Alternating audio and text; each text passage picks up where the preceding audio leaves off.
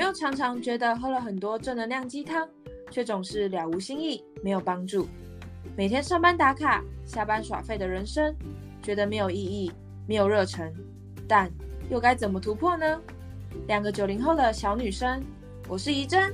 我是佳慧。相信在人生的旅途上，只要我们一起好好的觉察自己，面对自己，爱自己，那股内在动能会使你更有勇气的面对生命的每一天。希望透过轻松聊天的一点正能量，为大家带来不一样的正能量。跟我们一起踏上这段神奇之旅吧！嗨，大家，我们今天我们今天要来跟大家来聊，就是最近很有感的一个话题，就是灵活饮食。因为最近我 IG 真的是超级多人，就是可能。可能夏天要到了吧，就是开始有很多人想要开始减重，所以我的我的市场又变大了，可以这么说吗？总之呢，我开始又有蛮多的呃人，蛮多的粉丝来找我做一些减重啊、体重管理的咨询，所以我今天特别想要跟怡珍，然后我们两个人今天在 podcast 跟大家来聊一下灵活饮食。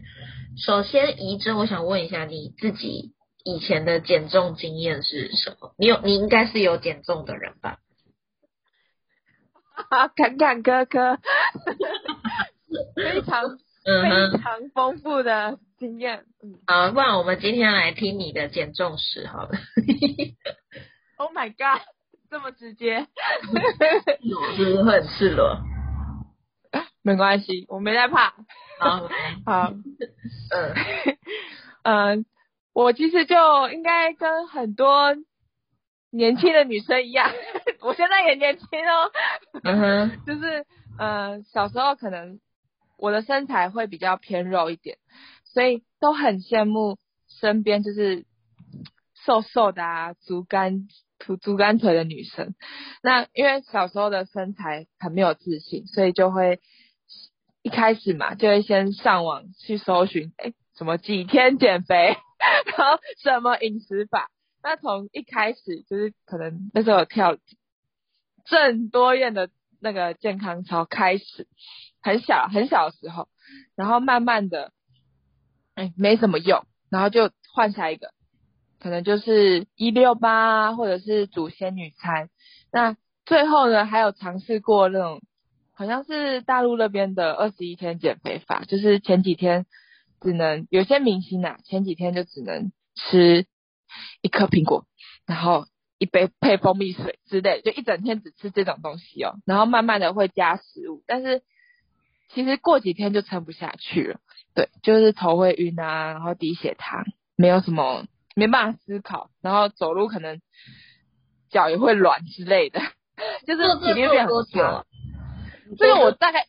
我我有撑到一个礼拜哦。我撑一个礼拜我就不行了，对我真的很佩服，就是他们怎么可以撑完二十一天？对，然后还有人阻止你啊？因为那时候就是住在大学宿舍嘛，然后就 刚好要回家的时候才啊没有办法了，对，嗯，但是就因为类似经验，所以知道。这个方法真的太恐怖，就是真的不要女生真的不要因为节食，然后去残害自己的身体，就是那个东西会造成一辈子的影响，就是不管是可能会造成停经啊，或者是身体上面长期的会受损，对，然后嗯这些都试过，然后甚至到后面有接触到嗯外面的代餐啊，然后健身房的课程之类都有，那。嗯，我觉得我一直以来可能是因为过去的觉得要少吃多动才能够才能够有效果。那也因为那时候，当然因为砍掉太多热量，所以一开始可能效果就很明显，就是可能肚子就会平啦，对，然后然后看到数字是蛮开心的。可是后来学习慢慢学习一些健康知识之后，才发现，哎，其实那时候都应该流失的都是水。然后或者是肌肉，就是脂肪，真正想减掉的，可能根本就没有变少，对。然后一下子可能撑不过去，吃回去，或者是只要一餐吃的比较油一点，马上那个体重就恢复到原本甚至更多更多的状况，然后就会迷失在这种被数字绑架，然后计算不管是体重或者是计算每天的摄取热量的那些生活当中，对，所以过去我可能就是会单纯只是呃记录每天的饮食，然后算那个热量。当然，就也有下载过那时候很流行的 MyFitnessPal 的那个 App，就是每个只要你吃进去的食物都会都要输入到那个 App，那一天只要超过那个热量，我就会很焦虑。如果少于那个热量，我反而会有一点优越感。但是我现在想想是觉得那个那时候还蛮不健康的，就是。每天都是计算那个，就是那一整天的心情都是依照我那天有没有达标或者是低标去去看待。到后面甚至可能会，嗯，觉得哎，我今天可能还有两百大卡的扣打，然后我再去吃其他东西，就是不会根据不会根据你当下的心情，或者是你真正想要吃，就是你已经跟你的身体失去连接了，就是有点。可能一开始是要减肥，但是到后面是你连饿或者是你想吃什么都会不知道，所以我觉得一开始虽然是为了健康，但是到后面反而越来越不健康，就是已经偏离初衷了。对，嗯嗯，哦天哪，就是听完很有感触诶，觉得我觉得因为我自己现在是在当就是健康管理教练嘛。然后基本上真的是接很多很多学员。那为什么我会踏上这条路？然后 甚至认识怡珍，然后认识很多学员。我觉得也是因为我以前也是这样走过来。哎，我觉得我们这一集可以这样，就改主题。我们这一期来减肥好的故事经验。好的，反正你们听，你们听到这边，我跟你说，灵活饮食，我们就拆个两三集聊，因为是太多可以讲，你知道吗？我我我我先分享一下我以前我自己从小到大的经验，就是我从以前到现在，我从国小开始我就肉。没有到胖，但我从头到尾不可能达到低标，就是全班看起来我觉得真的我不是瘦的那种人，就是我不会最胖啊，我也不会最瘦，我就是中间那个会变空气的那种人。然后也因为你会变空气，对你说，而且而且你前几天好像有跟，就是有在现实上面说你小时候的体重。对啊，大概是最近五十几了嘛，我超有同感的，我我也是，就是身边还在那边三四十，然后我的体重就已经五十了，我就觉得天哪，我是怎么回事？是生病了吗？我从小到大会怀疑自己，你知道吗？就是小时候对，我就是肉非常非常，也不能说非常肉，那样听起来有些人会觉得不舒服，但我就是正常正常发挥，正常发挥，然后之后。我印象很深刻，我从我我从小学的时候，我就基本上坐在班上后排的位置，然后就是正常有肉的正常女生。然后每一次哦，我刚刚要讲，我要刚刚讲怡珍看线动看到我打的那个故事，那个故事是这样子：我小时候小学的时候，我记得我的座号是三十二号，三十二号是我们班最后一个号码。然后，嗯，因为我们小时候国小的时候要做那个健康检查嘛，健康检查都是在学校的保健中心、保健室里面做。然后，因为那个身高体重啊，它是一起量，就是就会有一个机器，你脱脚、脱袜子，然后站上去有一把尺，然后打到你的头，再往往上弹，之后就会看到那个身高体重。之后。之后就去量视力啊，什么什么什么什么的，全部用完，你就可以出去外面溜达溜达。但是总是保健阿姨总是会说，哎，那可能就是可能八点大家一起测，那是不是说可能八点五十大家要提早回学回来，然后等大家全部测完之后就可以一起准时下课。也因为这个口令，所以我们全班可能在最后三三个五个。在测的时候，全班就会陆陆续续到齐，而我是我们班最后一个号码，所以我永远都是那个被我们全班看着我的身高体重的那个人，所以我就可能小时候，然后那个尺一打打到我自己都还没看到，我们班同学看到啊五十二，然后这样子，然后我就，心里玻璃心碎满地，音乐响爆，但就这样子，然后我记得也因为这样，我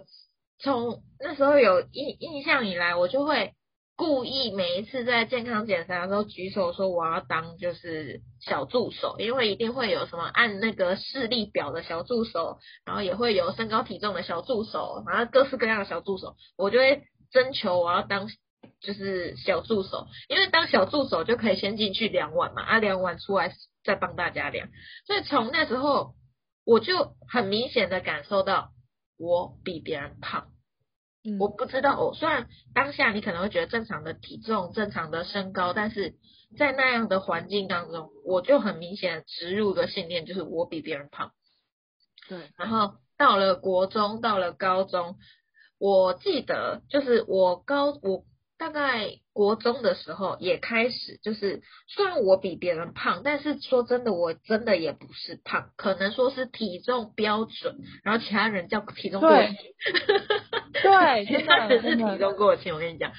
就后来后来故事讲，我国中的时候生理期荷尔蒙开始紊乱，因为女生出经要来了嘛，就因为我出经来的时候荷尔蒙非常的不协调，然后。处理了非常久，调理身体调理非常久。我记得我国中三年哦，荷尔蒙都是一个大混乱的阶段。什么叫大混乱？我简单形容一下，我是可以三四个月生理期都不来，而且每一次来一次哦，我可以流个一一个月两个月的血都没有问题，然后流到后面会没有问题，真的没有问题，有问题吧？流到后面会就是失血过多，然后就是随时随地在哪里。的任何情境下都可以直接晕倒，然后然后送，然后我印象很深刻，我有一次国中的时候吧，我送医，那时候国中超爱面子啊，小女生送到医院，然后医生就看着我的那个数据，那个抽血 data，然后就跟我家人说，哦，这不行哦，这两条路选，然后要不就是要不就是输血，要不就是带回家检，就是带回家休养。然后就先不要上课这样子，那血色素真的太低了。正常女生血色素八到十二，我记得我真的有一次流血流到剩下七点多，就是 真的濒临要输血的境界。嗯嗯嗯。然后我就哭，我那时候跟我爸妈哭，我就哭着说我不要输血，因为我因为我那时候是在学校晕倒的。然后我就想象说我已经胖了，然后还要被说就是呃那么虚啊，然后肥猪，然后那么虚弱还要输血。我想到这些言语霸凌，我就觉得天啊，不要，我不要输血，我想要回家休养就好。嗯，然后也因为我从小到大这么虚弱，我已经胖，我也没有胖，反正我就肉，我自己觉得胖，然后我又虚弱，然后我又在家里从小到大就一直被迫要一直吃东西，因为我身体虚弱。所以我就一直吃，一直胖，然后一直一直承受这些言语霸凌，然后一路从高中，然后到大学，我对我自己都是偏那种没有自信的那种人，然后我自己都是偏那种，哎，我就胖，我就废，就是 我就烂，对我就烂，我就是永远，我就算再努力都没有办法成为你们，所以我已经呈现一个在体重边缘已经放弃的你，自我放弃。对对对，但当然其他领域都还是正常发挥，但真的在体重上面，我就已经放弃去追逐那种美的境界、美的国度，我已经放弃追逐这个了。然后最崩溃、最崩溃，真的是开启我人生，下定痛定思痛，一定要减重，真的是到我出社会的时候哦。我记得那时候。我才二十一岁吧，二十一，对，二十一左右，差不多。然后我一出社会，到了工作职场，我那时候是护理人员，我是护理师。我之那时候我印象很深刻，有一天真的很夸张，我就是白班上班，就是一直忙，一直忙，一直忙，然后忙到就是那个护理师的衣服里面都有点微微微微的流汗，就觉得自己有点臭臭的，医院的药水味，然后自己的汗味，然后病人的血，然后体液一大堆的味道，充斥着我整个人的状，然后很忙，忙忙碌碌，忙忙碌碌，最后就觉得哦受不了，中午也没吃，什么都没吃，水也没喝，一开始上班就一路到下午大概十二点半，我觉得哦不行，我一定要去上个厕所，然后病人。人都在午休的时段，我就赶快去上个厕所。就我们通常上完厕所，不是出来洗手间出来，不是要照个镜子，然后梳妆打扮。对对对。我那时候就这样洗，啪啪啪啪，那个水啪啪啪啪啪，然后抬头 一看，我当时看到一个画面，我瞬间不认识我自己。那个画面是一个二十一岁的女生，二十一岁哦，那个脸哈。很圆很胖，那时候我接近七十到八十公斤，我忘记标准是多少，但我那时候医院的制服我穿二叉 L，就是很像医院的孕妇，很像同 事们同学姐们会穿孕妇服装的二叉 L 的衣服。